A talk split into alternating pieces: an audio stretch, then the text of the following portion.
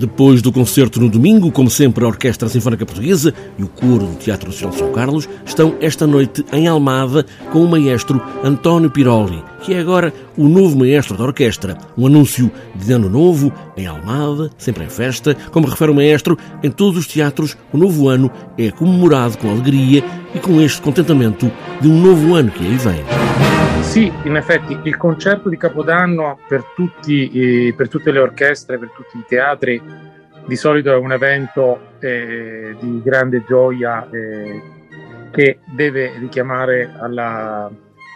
alla felicità, alla contentezza di un nuovo anno che si apre.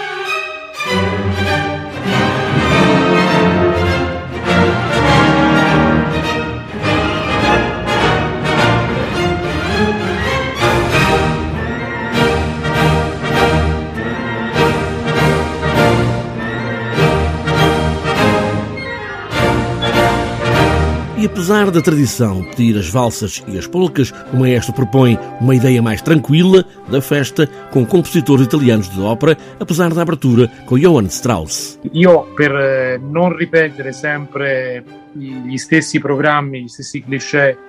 che si fanno di solito, ho pensato di fare misto, considerando che il teatro San Carlo è un teatro dove si fa la lirica, eh, di rappresentare non soltanto i soliti valzer o cose di Johann Strauss, ma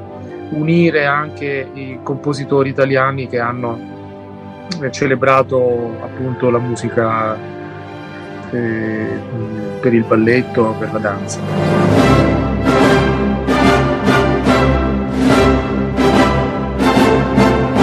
Concerto. Abre com Johann Strauss II e fecha com La Traviata, pelo meio, Verdi, sempre Verdi, até Amilcare Ponchielli. Ci sono brani di Verdi, eh, Ponchielli e Danza delle Ore,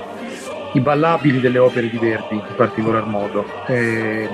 un paio di ouverture di Strauss, di Johann Strauss, un valzer molto bello che è il valzer Imperatore e alcuni cori eh, dei, delle più importanti opere eh, di Verdi, quindi abbiamo cercato di fare una sorta di collage di, di, di cose più belle che il pubblico potesse